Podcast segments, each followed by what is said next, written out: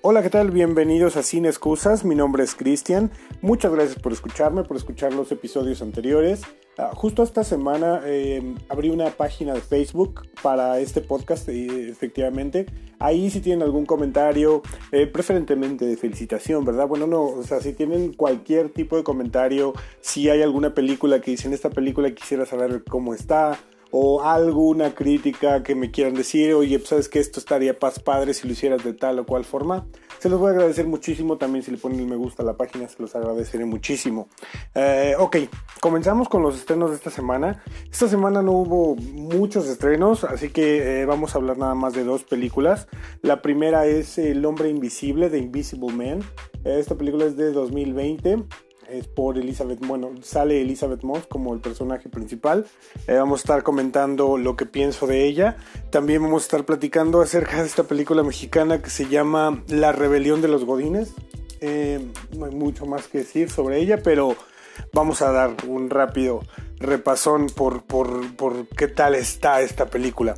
Uh, bueno, pues vamos a empezar. Eh, no sin antes quiero mandar un saludo a, mi tocayo Cristian Hernández, alias Cuchito. Muchas gracias, él me escucha y me ha dado muy buen, buenos comentarios al respecto.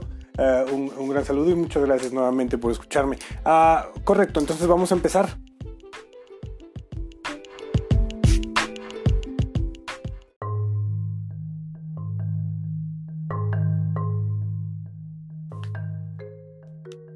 Ok, pues vamos a empezar con la primera película. Como les comentaba, se llama El hombre invisible, The Invisible Man. Esta película es de este año.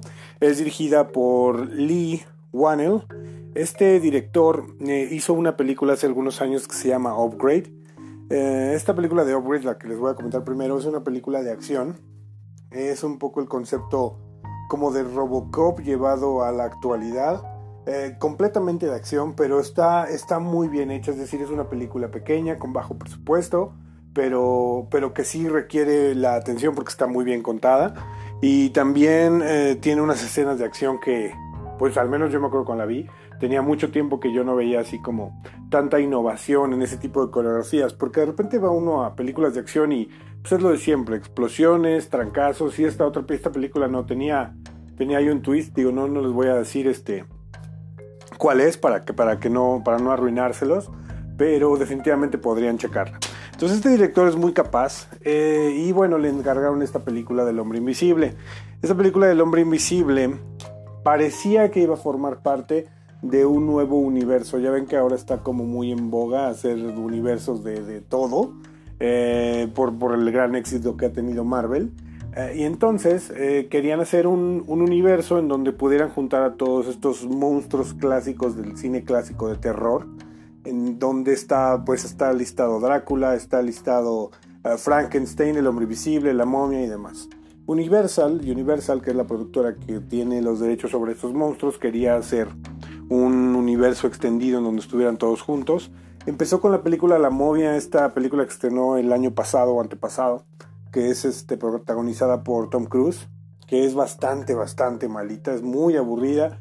La convirtió en una película de acción, la, la, trama no tiene sentido, no sé, es decir, la película es bastante mala. Entonces, a raíz de eso, decidieron dejar a un lado este plan que tenían de, de hacer este universo compartido y empezaron a darle pelea, o bueno, están planeando hacer películas. De hecho, hay un rumor por ahí que están planeando hacer la de Drácula y con Benedict Cumberbatch, este, Cumberbatch, este chico actor que, que hizo el Doctor Strange, eh, como Drácula. Entonces puede sonar interesante, depende mucho del director siempre, pero, pero esa elección de cast puede ser interesante. Uh, ok, con respecto a esta película del hombre invisible. El director bien y eligieron como protagonista, obviamente pues el protagonista del hombre invisible no va a ser el hombre invisible porque pues no se ve. Pero eh, la protagonista es una chica, se llama Elizabeth Moss. Esta, esta chica Elizabeth Moss es la protagonista también de una serie ya muy, muy laureada con muchos galardones que se llama The, Hand, The Handmaid's Tale, que es eh, el cuento de la criada, le pusieron en español. Es una gran serie, es una serie muy interesante. Y ella ya ha ganado varios premios, es una muy buena actriz, una actriz relativamente joven, pero, pero con muchas tablas ya y con mucho, con mucho talento. Y ella hace un muy buen papel. Esta película ya empieza y está encerrada en una relación bastante tóxica, como se le diría en estos tiempos. El novio sí, no es su marido, pero vive con él. El novio es un, es un abusador, la golpea, entonces ella da un plan para poder irse y resulta que este muchacho se suicidó después de que ella logra por fin escapar de ese yugo, pero no sabe si se suicida porque pues empiezan a aparecer este tipo de cosas, pues como que ella siente la presencia de, este hombre invisible. Eh, la película es de suspenso, tiene un twist al final muy interesante, puede ser hasta un poquito, pues sí, como terror, como miedo ya de plano, porque logra manejar un muy buen suspenso, va construyendo las escenas, es decir, eh, puede parecer un poco lenta, pero en realidad es para construir ese suspenso que al final de la película paga y paga muy bien. O bueno, incluso a mediados de la película, a la mitad de la película, uno ya está completamente invertido y dice, sí, claro, em, me sudan las manos, está, está muy interesante. Obviamente no es una película, sí, es magnífica, estupenda, es una película que vale la pena ver, pero que también tiene unos errores. Por ejemplo, el hombre invisible de repente pareciera que de verdad fuera algo paranormal porque está en un lado y luego aparece en otro, así como, no sé, raro. Hay algunos hoyos en, el guion ahí, eh, un poco, pero mayormente la película vale mucho la pena. Si les gustan estas películas de terror o de suspenso que los hacen sudar, en donde el asesino está persiguiendo a la chava y, no se sabe si la va a alcanzar y de repente la alcanza, ese tipo de películas, esta es su película de esta semana, definitivamente les va a gustar. Eh, sí, vale la pena que vayan a verla y bueno, pues enseguida volvemos.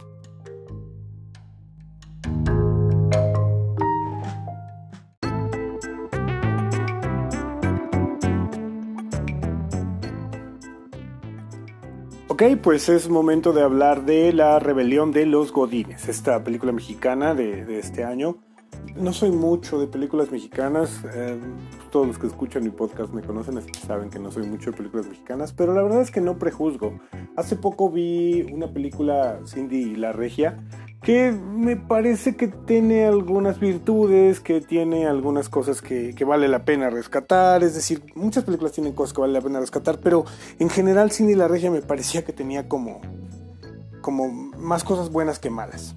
Y bueno, tengo amigos que me criticaron horrible, saludos Joshua, ah, que, que cómo me podía gustar esta cosa y tan horrible y demás.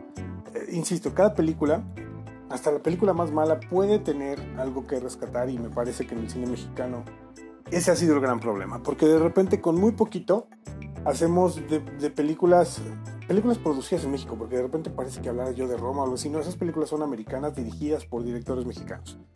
Pero una película producida en México, con dinero, con lana en México, eh, es un, de repente le damos mucho, esta cosa que decían antes de, hay que ayudar al cine mexicano, o sea, ya no hay que ayudar al cine mexicano, la película es buena o mala, punto, no importa dónde la hicieron Ah, y eso incluso en el Oscar se vio muy, muy representado, ¿no? Por Parásitos. No importa dónde la hicieron, si es buena es buena y si es mala es mala.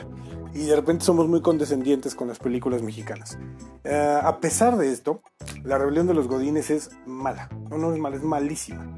Es, es el amigo chistoso que siempre trata de hacerse chistoso y que en realidad de hacer, en lugar de dar gracia, acaba dando pena. Dices, no sé cómo, cómo, cómo hacen esto, pero en fin es la primera película de Carlos Moret, ese es el nombre del director. Eh, sale Gustavo Esselhaf, tuve que buscar al director, digo al actor y, al director, no, no tengo ni idea quiénes sean. Este muchacho Gustavo Essel, Esselhaf sale en una película que se llama Hasta que la boda no se pare, que afortunadamente no, no, no vi, pero que me ha dicho que no está muy buena, pero en no, no la vi, no sé.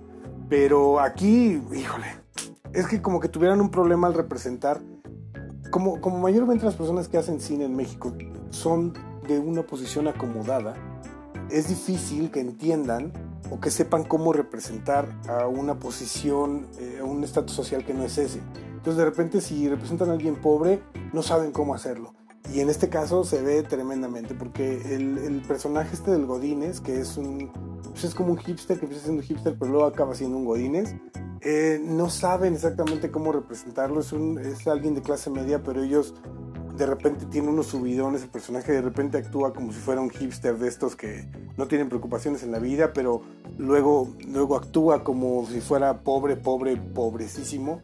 Eh, en fin, las actuaciones no, no, me gustaron. Sale esta Bárbara de Regil que, híjole, no sé qué tenga, pero a mí me resulta muy antipática, entonces eso no ayudó a la película.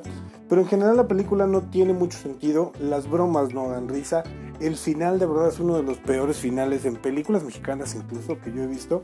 Es una, es una tontería. O sea, de verdad es una cosa sin sentido. Yo les diría si, si, si dicen, bueno, me voy a reír o es para reírme y palomear, no. La verdad mejor vean en Netflix el especial de Alex Fernández, el mejor comediante del mundo.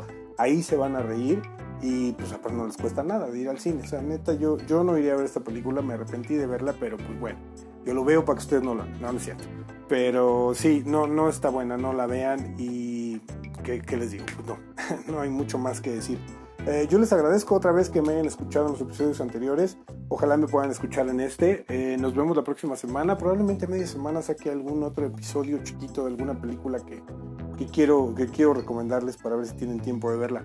Eh, bueno, nuevamente muchas gracias. Ya es viernes, vamos a beber y si van, pues me invitan también, ¿no? Bye.